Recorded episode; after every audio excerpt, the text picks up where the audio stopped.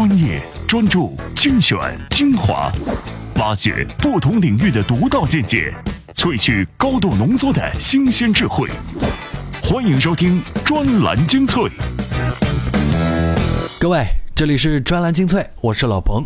在昨天的节目当中啊，我们是说到一位自媒体达人在看过了《星际穿越》之后，没有赞叹于跨维度的空间时间旅行，而是讲到了关于人工智能产生的那个起点的问题。万万没想到，这个问题却引起了很多朋友在我们的微信公众号后台向我们提出各种各样的问题和疑问。那么今天我们就用一整期节目来跟各位讲讲起点和人工智能。我们依旧会要请出一位又一位这个领域的达人，当然，我们跟他们对话的方式就是来听听他们的文章。专栏精粹机器人系列话题：起点来临，计算机真的能够战胜人类？人类的黄昏或将到来？机器人接管地球，技术起点来临。未来的互联网最先孵化起点，人类想象力让起点不会到来。起点临近，临近北京。专栏精粹，让我们同这个世界谈谈。在听今天的文章之前，我们先来了解一下什么叫做起点。首先，这个名词是奇怪的奇，一点的点，在物理学和宇宙学中的概念是指宇宙大爆炸之前，宇宙存在的形态就是一个叫做起点的起点。这是由于把广义相对论应用于宇宙学时得出的宇宙最开始的形态是什么样子。但我们今天所讨论的这个起点呢，却是应用物理以及数学和逻辑学的科学家们认为的真正具备完整人脑智能的人工智能出现在这个世界上的那一刻，就叫做起点。因为在他们看来，一旦这个智能出现，它就会一发不可收拾，像宇宙大爆炸一样，成为这个世界上另外一种生命体存在于这个世间，而且它们将会比人类更加完美。那么，计算机。到底能不能战胜人类呢？专栏文章：起点来临，计算机真的能够战胜人类？作者：互联网撰稿人马继华。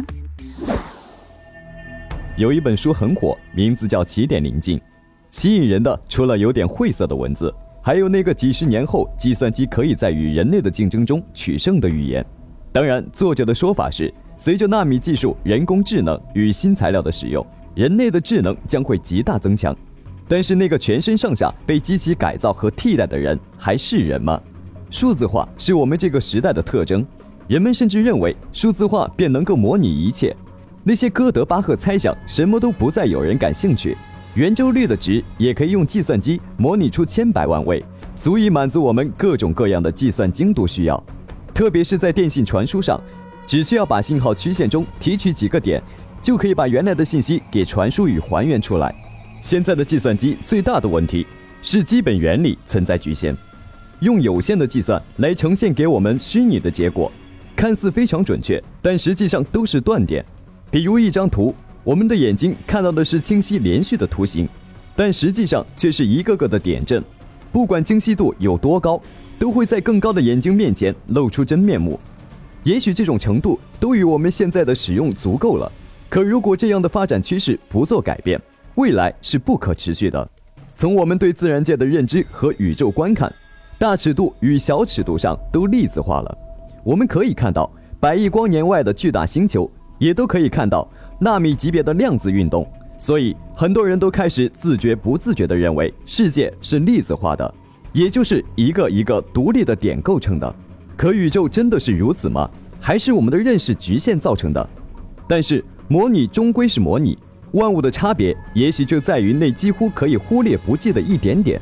大猩猩与人的基因差距非常小，但外形和智慧相差几万里。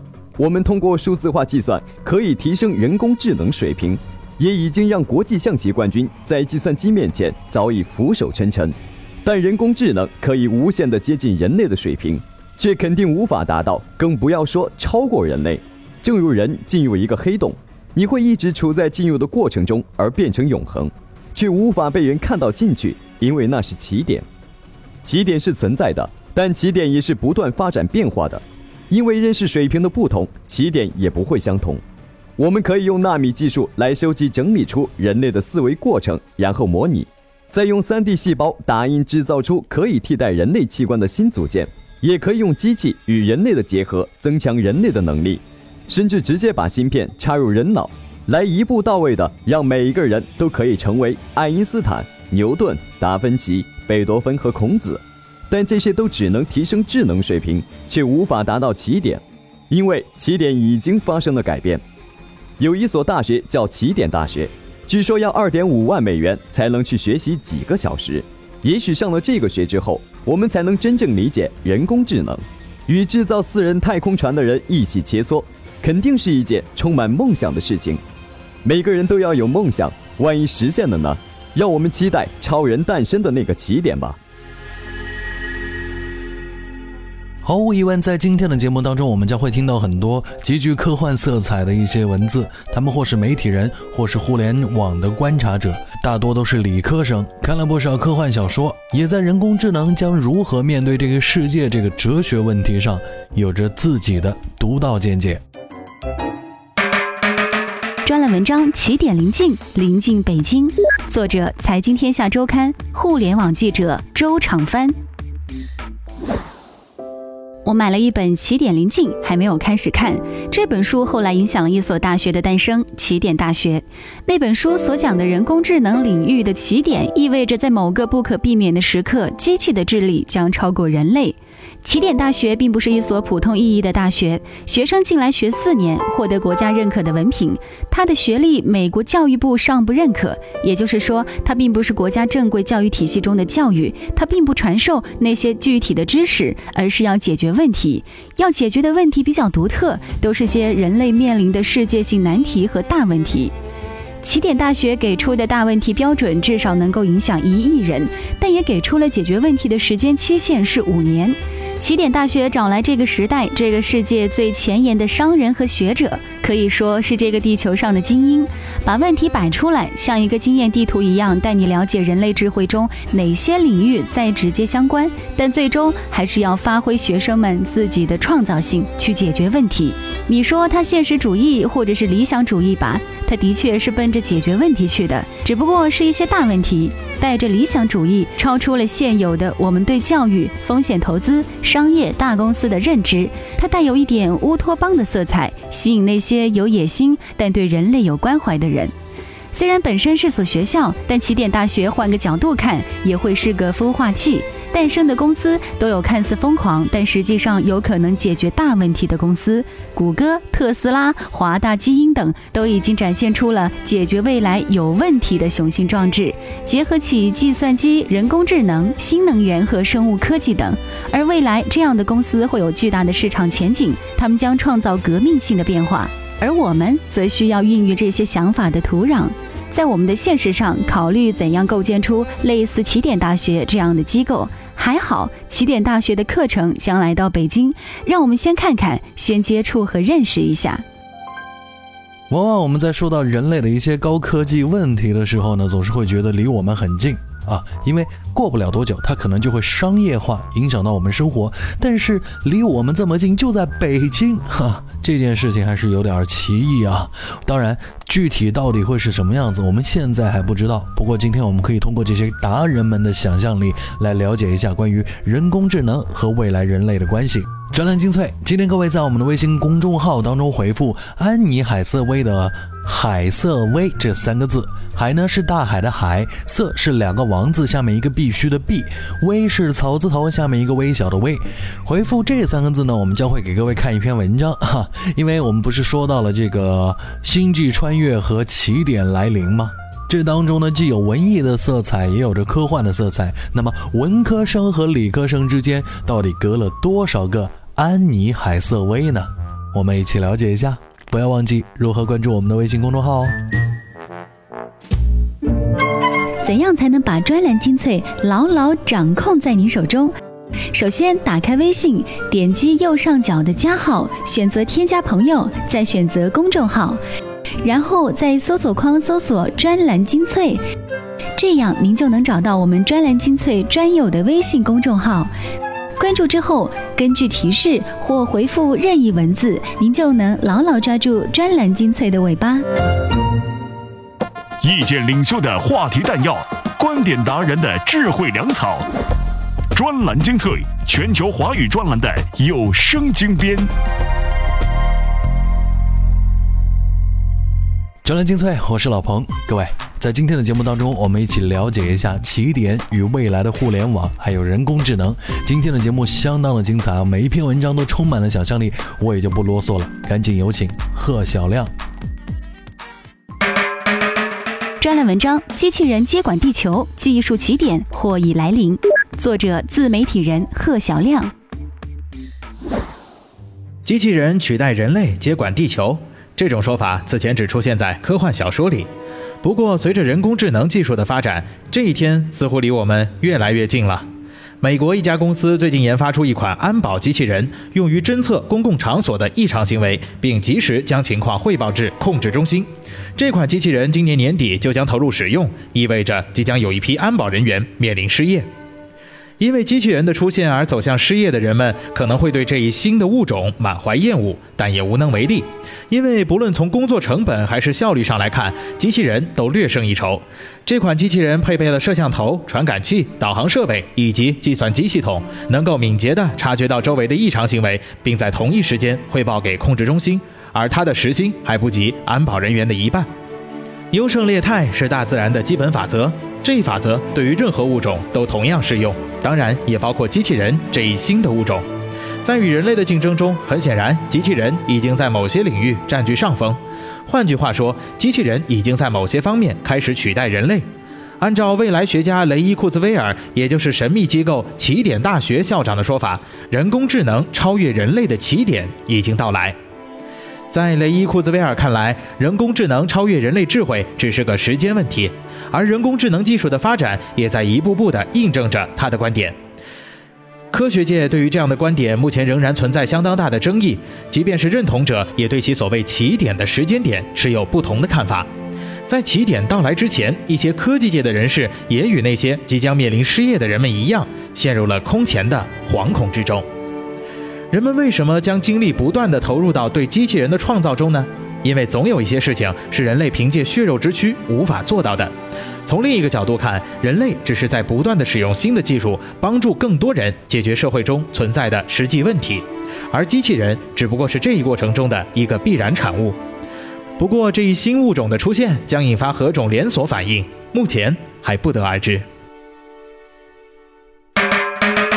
专栏文章：起点，人类曙光还是黄昏？作者：互联网专职作家林华。当机器智慧超过人类，掌握更高的工具能力之后，机器和人的地位自然发生逆转，这将是人类无法容忍，也是挑战人类存在意义及必要性的事实。如果说届时人可以通过融入机器而获得更高形式的存在，那么人和机器区别的消失，对人类伦理就构成了严峻挑战，因为我们都不知道究竟什么是人。人类意识如果可以上传到机器，为什么不可以移植给一条狗？一条伟大的狗可以成为总统吗？反过来，狗的意识如果移植给人，这个具有狗意识的人还是不是人？即使坚持机器和人的二元对立，物理危险没有消除，反而在增大。一台聪明的要命的机器会不会对人类产生种族歧视，从而像删除 bug 一样消灭人类？我们可以设想预先通过编程控制机器人，但别忘了起点来临的必要前提是机器获得超越人类的智慧。即使按技术专家杨松成建议的方案，把禁止攻击人类的命令作为最底层、不可删除和改写的只读驱动程序写入开关程序之中，超级机器的意识也可能通过自我进化或者其他途径演变成类似人类精神分裂或者双重人格，形成摆脱预先设定控制中心的第二中心。具有自我进化能力和独立意识的机器人，总有一天不会满足于物化自我。至少会争取从物格上升到平等人格，而既是平等，也意味着人类对机器的失控。再来看看人类内部的控制权力问题，任何革命和颠覆都会产生控制权的转移。例如，工业革命使控制权从贵族转移到了资产阶级；又如，互联网的崛起使传播呈现多中心、多元化，从而削弱政府垄断宣传时代的话语权。技术是和社会的控制权相连接的。企业甚至个人如果掌握了技术，就可能挑战现有程序。上世纪末，一家规模不大的私人企业塞雷拉基因组公司和全球各国政府共同参与人类基因组草图绘制计划赛跑，以一己之力取得和全球科学界旗鼓相当的成就。在意识、基因和物质可以被控制的情况下，控制技术就可能控制一切。掌握技术的企业形成对国家的抗衡政治版图。可能随之颠覆。当下的技术发展所带来的伦理争议和不可测性，已经使得克隆和转基因这样的命题变成可以分裂社会意见的导火线，如方舟子和崔永元之争。西点来临，更将使全社会在思想和价值观上发生基督教与伊斯兰教二元对立般的信仰战争。除了伦理道德风险，建立在经典力学时代的法律规则，在量子力学统治的起点时代的有效性，也必然受到严重挑战。这就像根据地球是方的理论所建立的航海规则，在发现地球是圆的情况下所遭遇到的崩溃。我们一直在不遗余力地寻求技术更快的发展，给我们带来生命延长、物质发达和生活丰富。但如果社会意识形态和规则的发展落后于技术，这将使应当以人为本的科技在未来迷失方向，难以找到归宿。起点理论告诉我们要培养未来的企业家，而我们更要塑造未来的政治家、伦理学家和法学家。技术不应单足狂奔，人文理论的并行发展是保证起点成为文明曙光而不是黄昏的根本因素。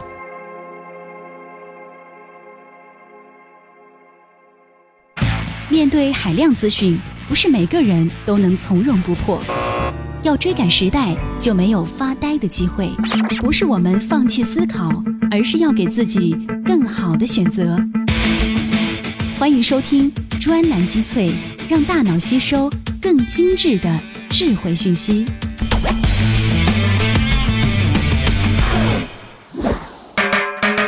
专栏文章：人类想象力让起点不会到来。作者：直汇旅游联合创始人刘兆慧。技术是人类千百年来不断改造自然和自身的经验总结和工具体现。机器通过人工智能自我完善和发展的速度，不会快于人类对机器和人工智能的改造和控制能力增长速度。因为人类拥有得天独厚的想象力，在可知和可了解的生物种群当中，至少这是人类目前最强大的武器。在雷库兹韦尔提出的起点理论的同时，我们所感受的就是强烈的居安思危意识。在危险还没有发生之前，起点理论已经在提醒我们要通过纳米技术、网络技术、生物技术来解决人类发展所带来的一系列问题。人类社会的文明就在于人类通过技术手段、一系列外力工具来改造世界、塑造自身生活环境的同时，能反思自己，用各种制度和规范主动约束自身。斯塔夫里阿诺斯在《世界通史》中的一句话，我深为赞同：人类历史诸多灾难的渊源在于社会变革总是滞后于技术变革。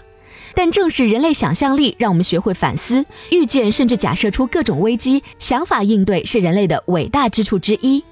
人类自诞生以来，逐渐掌握了一种能力，那就是能够创造一个自己想要的环境，而这一人类想要的环境被称为文化。因为只有人类能够从现实生活中观察到或抽象出概念和事件，只有人类能以笑表达复杂的感情，只有人类才知道自己会死去的现实，并不断思考宇宙及其起源，才考虑自己在宇宙中自身的位置和今后的命运。人类拥有其他物种所不具备的想象力，才能不断改造自身生活的环境，而不必经过生理上的突变，就能很好的适应周围的环境。在这一点上，人类的想象力和创造力让我们掌握了现实。当人类运用自身超凡的大脑及想象力去改变自身所处的环境以及适应自身基因，而不是任由环境改变自身的生物基因的时候，人类已经远远超过地球上的其他生物了。但人类的反思能力显现出了独有的力量。既然人类如此超凡，那么为什么现在的人类显得越来越无法控制自己所改造、所创造的环境了呢？为什么人类觉得自己创造的环境正变得越来越不适合居住了？人类通过文化进行引进新工具、新思想或新制度，能够在一夜之间改变整个社会。十九世纪的蒸汽机，二十世纪的内燃机，今天的核能和计算机，以及今后的生物技术、纳米技术，都将更深刻地改造我们的环境。爱因斯坦曾经警告说，人类现在面临的可以说是一种新的思维方式，也可以说是一场无与伦比的灾难。从技术变革的产生到允许其大规模发挥效用所必须的社会变革的出现之间，存在着一个时间差。技术变革往往能快速提高我们的生产能力和生活水平，通常很容易被接受；而社会变革则要人类去进行自我评估、自我调整，通常会让人感到不舒服，甚至感到受到威胁，因此而遭到抵制。但人类得以长存最为宝贵的地方，恰恰在于反思能力。在环境、技术、科学、战争、社会变革等出现时，都会伴随人类的反思和不断改进的努力。而人类的想象力提供了反思的基础和预判。人类发达的想象力让我们能把握未来。也许从这几点上来说，起点思想的核心恰恰是防止起点出现。一股脑，我们听了三篇文章。机器人接管地球有点骇人听闻，但起点来临之后，人类到底是面对曙光，还是面临整个物种的黄昏，确实是值得我们小小的紧张一下。为什么呢？因为地球上所有的物种里面啊，目前还没有自己把自己害死的先例，或者说自己被自己的创造物取代而走向灭亡的先例。毕竟，人类也是地球上目前已知的最早的灵长类。人类虽然说是灵长类的动物，但是谁又能告诉我们这地球上不可能出现灵长类的机器呢？人工智能很可能就是这样的一种物种。专栏精粹，今天的节目最后我们还会听一篇文章，听完之后呢，老彭就不啰嗦了，结束今天的节目。不过要提醒各位，我们之前发起过一个活动，目前呢我们还没有凑足那么多人啊，就是我们想找所有看过《第二次机械革命》这本书的朋友，一起来参与我们专栏精粹组织的一次读书会活动。如果你在湖南长沙，就有这样的机会跟我们更多的朋友聚到一起。如果你想参加，请关注我们的微信公众号，然后回复。第二次机器革命专栏精粹，今天的节目就到这里，咱们下期再会。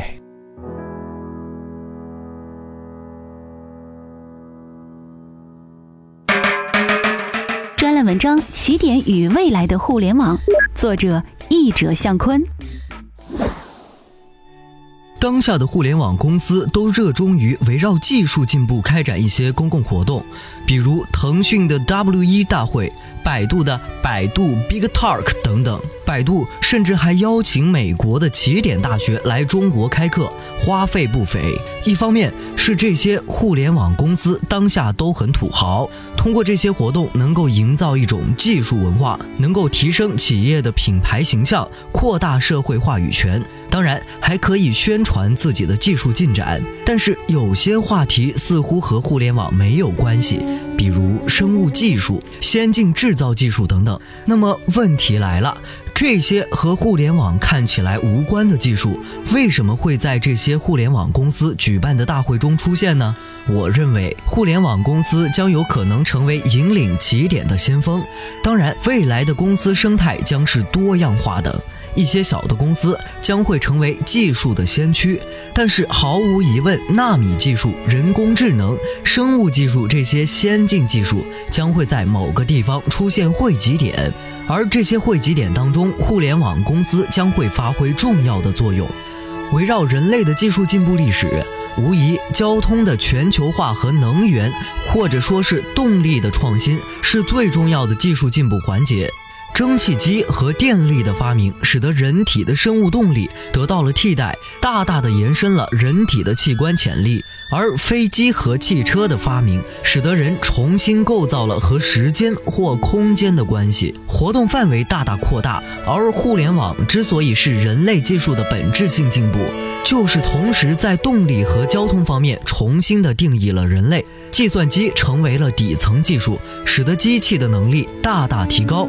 无需多解释，看看各种工厂计算机所发挥的作用就能明白。而互联网使得计算机连接在了一起，无疑是大大延伸了人体的能力。而计算机虽然不能够使人体发生移动，但是完成了过去的交通全球化无法完成的事情。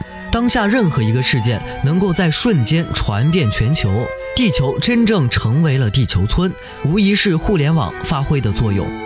而未来技术起点的出现，最大的核心仍然是人体机能的大大增强，将在智能和人体潜力上重新定义人类。这和人类各次技术革命的原理是一样的，和互联网对人体的改造也是一样的。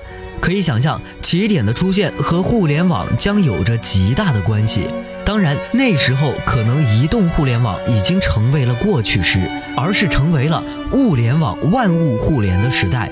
不管是纳米科技还是人工智能，都已经在当下出现了端倪。百度在人工智能投入了大量的精力，致力于通过搜索技术来复制人类大脑的运作机理，从而让计算机更加懂人类。而纳米科技将会使得人类社会未来将出现分布式制造和个性化制造的浪潮，生物技术将会使得技术和人体更好地融入到一切，这些都离不开互联网。互联网将致力于缩短人体和物体之间的连接，提升人体机能。不管是未来的哪一种技术，都离不开将各种物体和人体的连接，而互联网将成为起点时代的底层技术。互联网和起点有着不解的关系，但是起点来临不只是一个技术和经济问题，更可能成为一个文化和伦理问题。这其中就不应该只是商业型公司进行操作，作为一个影响人类社会的大问题，需要各个方面都加入进来进行讨论，思考人类的进化方向。